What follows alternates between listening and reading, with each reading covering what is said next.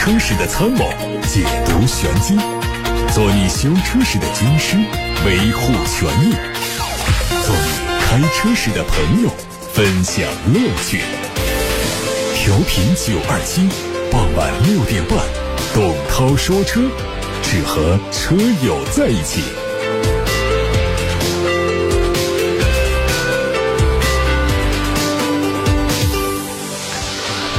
各位好，我是董涛，欢迎大家在六点半到七点半准时听董涛说车。关于选车用车的提问，关于汽车消费维权的投诉，都可以参与节目。直播室的热线零二七八六八六六六六六已经开通，还有董涛说车同名微信公众号也可以留言。看新闻。机动车运行安全技术条件国家标准第二号修改单规定，从二零二二年的元月一号开始，国内新生产的乘用车都要配备符合要求的 EDR。这个装置俗称汽车黑匣子，当车辆发生碰撞或者速度剧烈变化时，就会被触发开始记录。事故中驾驶员踩刹车踏板的行为，EDR 会保存刹车信号是从多少毫安到多少毫安，包括减速最后停止，整个过程都会被记录下来。除了记录驾驶员的操控数据，EDR 还会记录车辆状态，包括车速、纵向、横向的加速度、方向盘的转角，还有刹车油门的状态等等。特别是辅助驾驶功能的汽车发生事故时，EDR 能够分辨出到底是车辆的系统故障呢，还是人为的操作失误，有助于我们来判定事故的责任。目前，美国上市的新车百分之九十九配备 EDR，我国新车装配比例大约只有百分之十。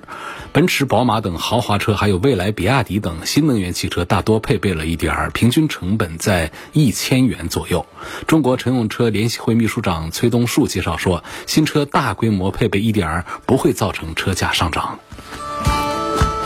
我们从相关渠道获得消息，一汽丰田全新 MPV 可能在九月份上市，会纳入皇冠系列或者定名叫皇冠威尔路。从一汽丰田新能源工厂曝光的图片看，该车和国产塞纳的造型非常接近，可以确定就是基于全新塞纳运动版打造的，并且还会提供一个扶持版本。预期这款 MPV 定位要略高于广汽丰田塞纳，起售价可能会在三十三万元左右。有媒体说，这车目前已经在一些经销商处接受预定了。工作人员表示，预定成功只能确定提车的先后顺序，并不表示会不会加价。后续是否会加价提车，还要看到时候的市场趋向来决定。最近，在长城控股电子招标平台上发布的 BC 品牌2022年区域活动执行公司招标项目显示，长城汽车正在。年内发布全新品牌，内部代号叫 BC 的一些招标信息。有消息说，目前长城正在筹备全新的高端轿车品牌，项目正处在渠道形象设计以及样店打造等相关工作。长城曾经在2010年推出过两款轿车，因为市场反响很平淡，在相继退出市场之后，长城汽车曾经暂停轿车项目。不过，在去年的魏牌摩卡上市后的沟通会上，高层领导曾经透露过一些全新轿车的信息。官方表示。第一款轿车的定价在十五到二十万元区间，不同于细分市场内的雅阁、天籁等主流中级车，首款轿车的造型将会专门为年轻消费群体特别打造。网上还传了一组长安福特新款探险者的实车图。作为中期改款，前格栅尺寸有所缩小，并且采用了最新的家族式 3D 鳞甲设计。前大灯造型和前格栅融成一体，车尾是贯穿式的尾灯，双边四出的四边形的排气非常的大气。内饰的变化也非常的抢眼，换上了横向布局的悬浮式的大屏。继奔驰的 EQC 之后，北京奔驰将迎来第二款国产纯电动 SUV Q E S U V，。目前，关于它的本土化生产和技术改造项目已经通过申请，有望在明年上市。这款全新的 SUV 会基于 EVA 二平台来开发，外观延续了 EQ 车系的风格。中网不仅会布置驾驶辅助系统所需要的雷达和传感器，可能还会装一个可以开关的主动式的翼片。海外多家媒体都透露说，林肯汽车计划在二零二六年之前推出五款纯电动的 SUV。与此同时，在二零三零年之前，林肯还会在全球范围内推出完整的智联化、电气化的产品阵容。具体这五款纯电动 SUV 推测分别是冒险家、航海家、飞行家和领航员的纯电动版本。另外，还有一款全新的产品会和另外一款福特的跑车共享平台。林肯此前发布了首款纯电动车的预告图，可以看到外观很大程度上借鉴了全新轿车林肯 Z 的设计。首款作品很可能就是飞行家的纯电动版本，会在二零二四年左右正式推出。在工信部的三五三批。新车公示当中出现了中期改款的领克零一的申报信息。从申报图看到，整车最大变化来自尾灯，虚线式的横向灯带几乎贯穿了整个车尾，左右两侧原本圆形的红色灯组也改成了家族最新的分叉状的造型，复杂的程度有所提升。动力除了申报最大功率两百五十四匹马力的二点零 T T 五发动机之外呢，还新增了一款由最大功率一百五十匹马力的一点五 T 三缸机为基础，搭配三元锂电池驱动电机组成的混动总成。从参数来看，应该是和星越 L 上的雷神混动基本一致，在燃油经济性和性能方面都会有不错的综合表现。有消息说，小鹏的 G9 将在四月份举办的北京车展上开启预售，最快八月底开启小批量的交付，九月份开始大批量交付。小鹏 G9 在去年的广州车展期间发布，定位是中大型的 SUV，将会成为小鹏旗下的旗舰产品，同时也是支持4.0版本智能驾驶辅助系统的首款量产车。极客汽车官方宣布说，从二月十二号开始，会向极客的零零幺用户陆续推送一个新的软件版本。这个版本对部分功能做了优化，同时增加了很多新功能。这次 OTA 升级涵盖了三十四个整车的 ECU 单元，在语音、导航、能耗、第三方软件、车辆显示和交互等方面都做了体验优化升级。尤其是用户前期非常关注的电动门的手动打开。还有锁车自动升窗、驾驶模式记忆、座椅记忆、主动交互等功能都得到优化。与此同时，包括极客智能驾驶辅助系统首批功能在内的版本，也都会在二月十五号开始向 OTA 先锋体验官们推送。极客将会和 OTA 先锋体验官一同完成最终的测试，并且在这些基础上做进一步优化。优化之后的2.0版本会推送给所有的用户。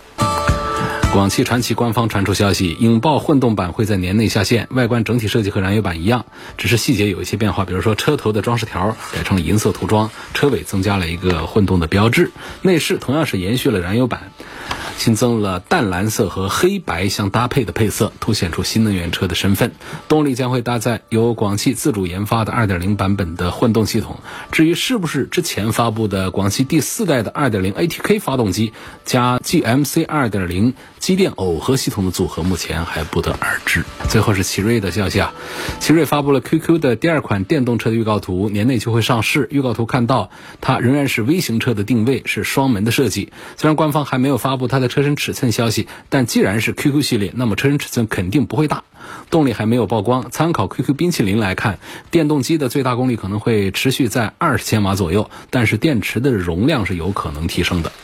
各位刚才听到的是汽车资讯，开始回答大家的选车用车提问。首先看来自八六八六六六六六的几个话题啊，一位周先生他问大众的途昂 X 和领克的零九，从舒适性、操控性、实用性、保值各方面来做一番对比。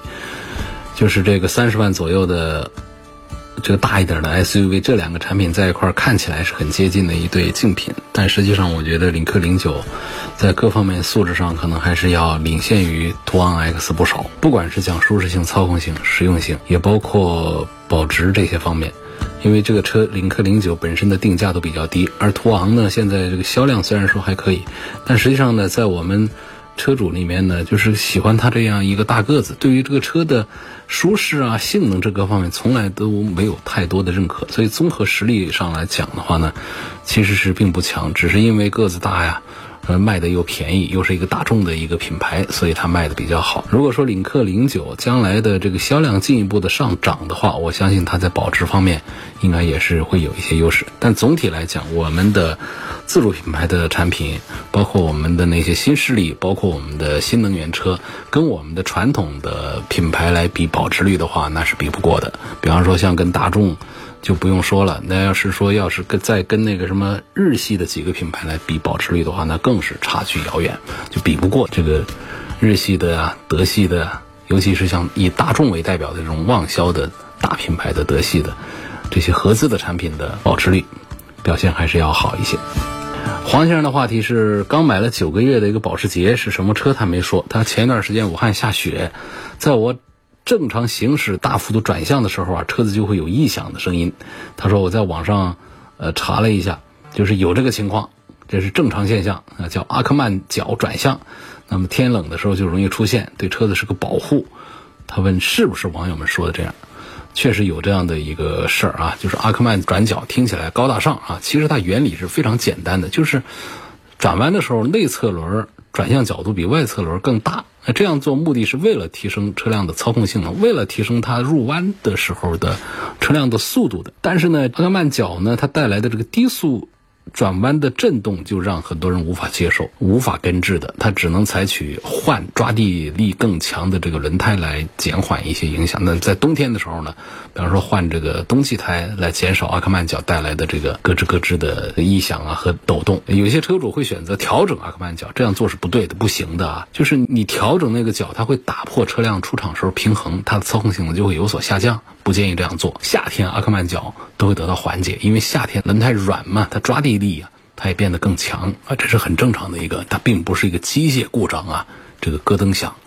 就它其实是为了增加车辆前轮的抓地力才诞生的。在高速行驶、在急弯的时候，阿克曼角它能够有效提升车辆的底盘操控性能，同时减少 ESP 的介入的次数，让车辆的性能表现更加的优秀。现在市面上。其实好多豪华车、高性能车都会配备阿克曼角这样一个技术，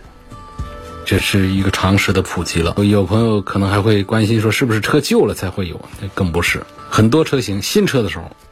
都会有这个阿克曼角的现象。阿克曼角现象指的就是车辆在小半径转弯的方向打的大的时候，车轮发出的咯噔咯噔的响声，因为它们的角度，两个车轮角度不一样嘛。然后就同时伴随着车辆的震动，它是为了弥补车辆在转弯时前轮抓地力不足的这么一个问题的。看来自董涛说车微信公众号后台的话题，有位网友说：“我听你节目有半年了，最近考虑换车，目前开的是一点六升自然吸气的大众朗逸，开了八年半，而看了柯迪亚克的五座豪华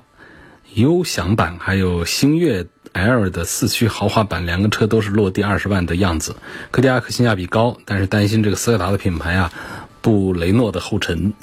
所以。星越 L 看的四驱，主要是因为八 AT 只有四驱。其实星越那个次低配的配置已经满足需求，主要担心的是那个双离合。呃，用途呢，主要就是市区上下班代个步，武汉短途的周边游，打算至少开个十年不换。另外一个选择呢，就是增加预算，在昂科威 Plus 五座豪华和冒险家盖板当中选一个。希望涛哥给分析一下，给一个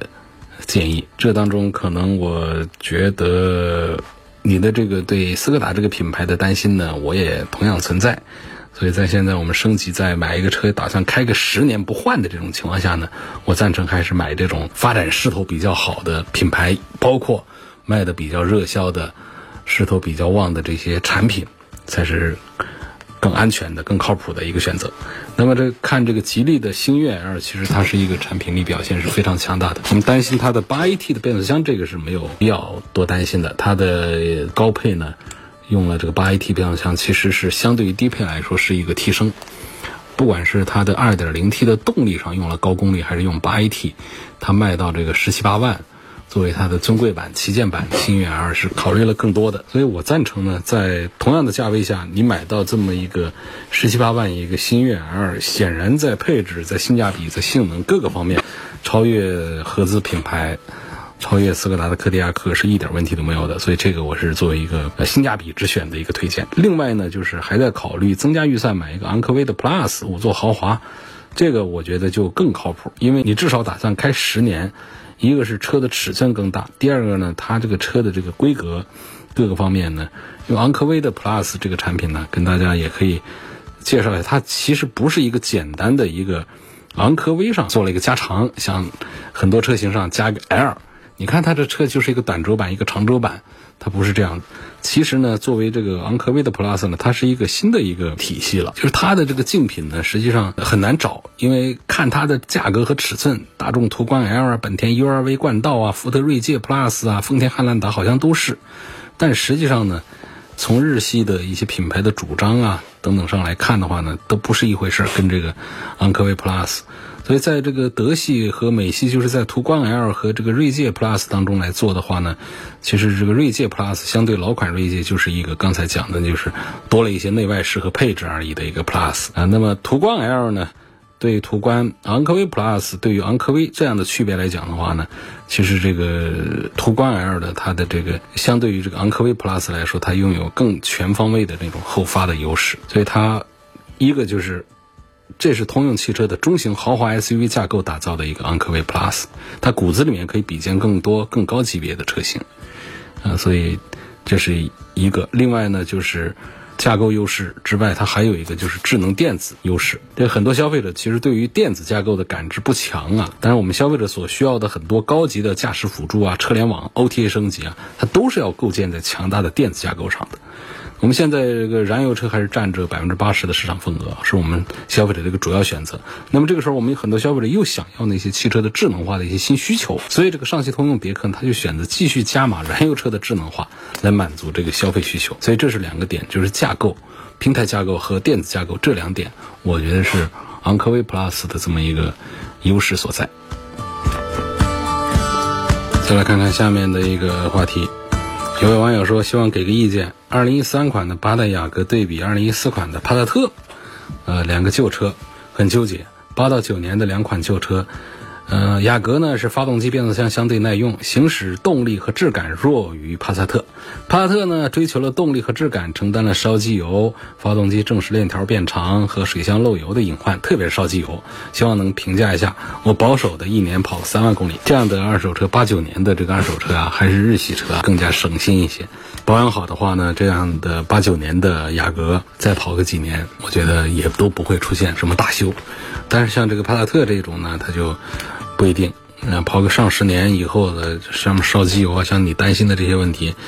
漏油啊，这些东西都可能会出现。而且你也感觉到了，可能这两个车你都开过了，你都感觉行驶的动力和质感是略弱于这个帕萨特的。其实，在这样的 B 级车上，尤其是在这个上十年的车上的话呢，行驶的动力和质感，我觉得其实已经不是太重要了。那这样的车呢，或多或少相对新车，它的动力都会下降，底盘的质感都会下降。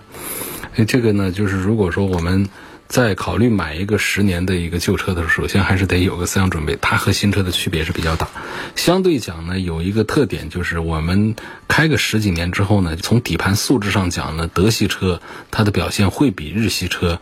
要表现好一点。相对新车的区别，他们会略微的小一点。但是呢，仅仅这些是不够的，整车省心。整车各个方面都能够配合起来，能够在旧车上可以继续的安心的使用，这一点要比一个底盘的行驶素质要更加的重要一些。所以我在这两个产品当中，八九年的两款旧车当中，略赞成买那个八代雅阁多一点。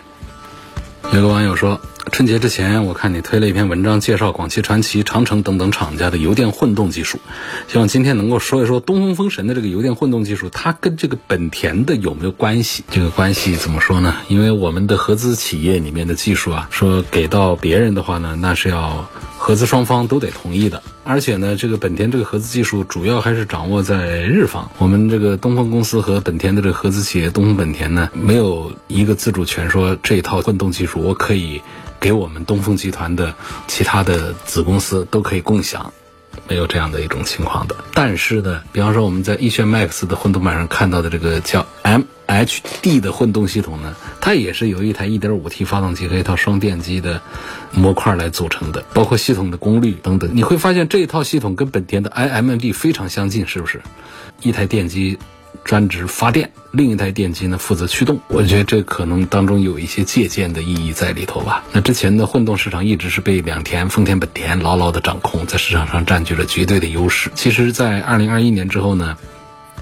像这个全新的 GS 八呀、魏牌的马奇朵啊等等车型推出，都在挑战两天在混动市场上的。霸主地位，然后随着我们自主车企混动技术的提升和普及，我们也有可能在市场上看到越来越多的混动车，为消费者带来油耗更低、售价更亲民、呃行驶质感更好的混动车型。你看多么官方的一番回答！有位网友问：五菱的小 mini 适合女孩子上下班吗？安全性怎么样？五菱宏光 mini EV 啊，你问这安全性？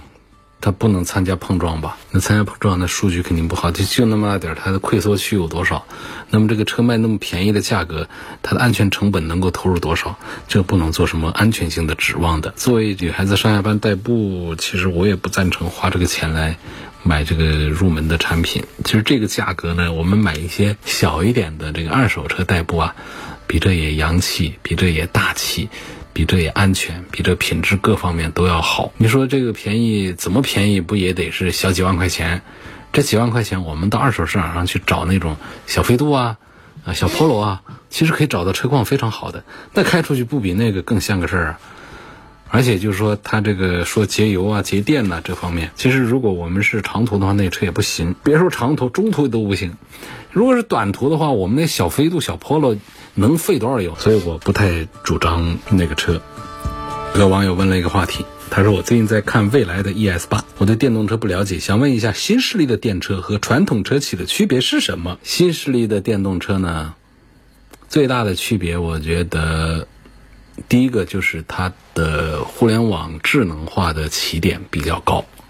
往往他们像互联网造车为代表的这一波这个新势力造车呢，他们。已经在过去积累了非常庞大的用户数据，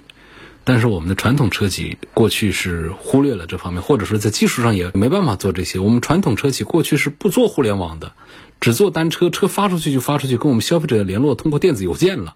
但是我们过去那些互联网的大佬们呢，他一直是跟我们的车主之间是有数据沟通的，一直到转型做汽车的时候，那些数据拿过来就可以用啊。包括他们早期的很多的这个互联网的底层的一些软件的开发研发，在新势力造车的时候呢，都可以拿过来来用。所以在智能化程度上，这些新势力造车的起点往往都比较高。往往他们还可以反过来输出一些技术、一些软件给到我们那些传统车企。你看看，我们像华为，华为家。现在刚出合作的那那都不算华为的车吧？反正赛力斯的那些合作的那些车，在出这些车之前好多年，人家都已经可以开发车用的很多的软件了，向我们的合资车企，向我们的传统车企来提供了。所以我觉得就是在电子智能化，这是我们的新势力造车和传统车企最大的区别，也是最大的优势。另外一点呢，就是新势力造车往往就是专门为电动车来做平台，但是我们的传统车企呢？转身呢，体态太庞大了嘛，转身不方便。但是呢，这个新势力带来的这种新能源的大潮呢，又得迎面而上跟着走，所以呢，就往往会出现很多的油改电。因为传统车企啊，它非常慎重的开发一款燃油车，它要很长时间的研发测试，几年才推一个车。那我们的新势力造车可快了啊，用互联网速度，年吧两年，一个车就弄出来了。甚至于就是在 PPT 上，你今天看到 PPT，再过几天他那个车就开始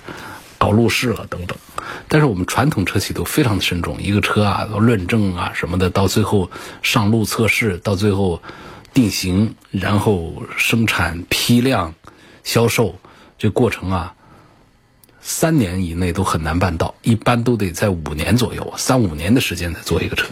所以这样就会出现，它转身很困难的时候怎么办呢？要快一点怎么办？就拿着这个燃油车直接改电，哪把油箱摘了它，把发动机取了它，啊，直接找个地方布置电池，找个地方安个电机，然后再把那个电控的部分装到哪儿之后做一番匹配，这车就上了。那这些车跟我们的这些。比较圆形的电动平台来对比的话，它是有弱势的。另外呢，基于这个燃油车平台做出来这个车，它整车的动态平衡各个方面，它都是有缺点的。所以通常我们不是太主张大家去购买那些油改电的产品，本身它的成本居高不下，很难下来。第二呢，车的一些性能各方面，那还不如说就买它的原型的燃油车。或者说我们去看一些新势力造车的时候，你还会看到他们在设计上。这个跟我们的传统势力之间也在拉开差距，因为他们投资人多呀，资金丰厚啊，可用的活钱多，而且呢，非合资公司呢，他们的这个决策效率也比较高，就往往就可以聘请到国内世界上顶级的啊那些设计大师来给他们做内外饰的打造设计，所以你看到那新势力造车，个个都非常的漂亮，颜值都很高。王先生发过来的互动话题呢，说要对比的是轩逸 MAX 和雪铁龙的凡尔赛。然后还要从稳定性方面来说一下天翼 C5 Allcross 和风神的 H 七还问雪铁龙的 1.8T 发动机的动力总成的稳定性怎么样，小毛病多不多？我们倒着说吧，这雪铁龙的 1.8T 发动机呢，跟这 1.6T 发动机呢，其实是一套技术出来的，扩大了一点点排量而来的，所以呢，它整体上的成熟度是非常高的，稳定性没什么问题，小毛病不多。然后还有天翼的 C5 Cross 和风神的 HR7 这两个车放在一起对比，肯定是天翼 C5 的操控那是要比风神的 HR7 是要好一点的。雪铁龙是很擅长于做底盘的调教的，但是从后期保养这个方面来说的话呢，自主品牌的风神 HR7 还是要更加的便宜一些。另外，整体上呢，东风风神的这个 HR7 呢，它的质量稳定性的口碑表现也还是很不错。第一个问题，他问的是轩逸 MAX 和雪铁龙凡尔赛这两个车来对比稳定性、操控、后期保养，那我觉得是碾压式的讲这个操控性能。雪铁龙凡尔赛就别说是跟这个。一向不擅长做底盘调教、做这个运动操控、运动舒适的这样的产品来做对比，啊一向是不擅长的。就是雪铁龙凡尔赛来跟我们很多的其他的欧系和德系的美系的同价位、同档次的产品来做对比，雪铁龙凡尔赛的底盘这个操控性能也有自己独到的一面。那如果试驾以后呢，尤其是试驾过多款产品之后，再去开这个雪铁龙的凡尔赛。这种对比，这种结论感会更强。你不然的话，从来没怎么试过车的，拿个凡尔赛开，你都不觉得它好，你没觉得它有什么过人的地方。那么你把这个二十万左右的车，你都开了个十台八台，对比一番之后，你上这雪铁龙凡尔赛，你开一圈回来，你看这个感受就会不一样。所以说，在轩逸 MAX 和雪铁龙凡尔赛之间，你如果说是问这个操控性能的话，凡尔赛是碾压式的胜出。然后在稳定性方面，因为日产的这个轩逸的稳定性还是不错，然后后期保养的费用也都还不贵，都挺便宜。这也是轩逸卖的量比较大的一个点在这里头。还有网友说，我朋友有一辆2018款的奔驰 E 两百，准备卖给我，开了六万公里，三十五万左右。问这个后期保养方面评价这个车。有没有什么印象？那奔驰车就是后期费用有点贵了，就算是个旧车，旧车的费用它也贵。尤其是你要继续到 4S 店，现在已经是过了三包期啊，可以到外面社会修理厂去做保养了。但是它相对于其他品牌的车来说，它还是。贵一些。至于说这个车有没什么硬伤的话，这个也还好，那不存在说是有什么一定无法接受的硬伤。而且我们就是说在买二手车的时候呢，更多的点关注的就是这个车本身的性价比的表现怎么样，就是看它的年份数啊、公里数啊，这车卖什么价格呀等等，来看它的性价比怎么样。有了很好的性价比，有了很好的价格之后呢，其他的很多缺点呢，咱们都可以容忍。因为这位网友也没有。提出让我给他评估价格啊，我不知道是两百 L 的什么型，是四驱的呢，还是两驱的？按照这个一八年的这个车跑了六万公里来说啊，三十五万这个价格不大像一个朋友价啊。这个不是捣乱的话啊，就是一个市场价，因为它要结合车况来说，我就大概看一八款，我们就算是按照两百里面的高配来说，反正就是一个正常价格吧。万一它如果是一个入门的，是一个低配的，我都觉得这个价格高了，贵了。李女士说，大众途观和奥迪 Q2L 都有刹车异响的情况，修车师傅说异响是因为刹车片陶瓷材质的，如果想解决异响问题，只能去磨刹车片，但这样对刹车片又会损害，问这问题该怎么解决？那原来还奥迪 Q 五也有这个刹车异响的情况，你换刹车片都把它换不好，就是它这个原厂的刹车片原材料的这个问题，它保证了它的比较好的刹车的效果，所以呢，它就会有这样的一些异响，而且呢，它分批次，并不是所有的那个老的奥迪 Q 五啊。这些都会有这个异响，它这个刹车片供应商也会分批次，有的批次里面它没有这个问题，有的批次里面就有这样的问题，所以这种情况呢，几乎是没有什么好的解决的方案。你换这个刹车片，除非说我们不换这个原厂的，我们去换那些副厂的其他刹车片去。但是作为刹车系统的话呢，最好不要做这样的动作，最好还是。到 4S 店，不在 4S 店的话，也应该是尽量的换这个原厂件的刹车片，来确保它的品质的稳定性。下面有个朋友问我说，今年想换一个 SUV，燃油的，有什么可以推荐的？有什么值得期待的？就是还没有上市的新的产品也有好几个，从中高端的到低端的都有。比方说像这个国产的宝马 X5L，这是今年四月份铁定就会出来的一个车。这已经传了很久了，我们在这儿就不多说了。然后呢，像这个中档的 CRV，CRV 应该会出新一代，高端的还有揽胜啊。你要愿意花百万级别来买的话，还有揽胜，新一代揽胜今年也会出。新揽胜在网上可以搜到图片了，在海外的四 S 店里面都已经到车了。车头一看像个路虎，车尾呢改的有点不太像，但是呢需要适应。侧面基本上是没有多大一个变化的。新的揽胜值得看。那入门的小车呢，像本田的缤智这些，啊哈弗酷狗啊这些也都可以值得看一看。就是今年的这个新产品应该还是比较多的，不仅仅这几个啊。今年的传统燃油 SUV 的市场仍然还是会非常的精彩。各位正在听到的是晚上六点半到七点半钟直播的董涛说车节目，还有很多的问题。今天节目时间有限，我们就说到这儿了，就不跟大家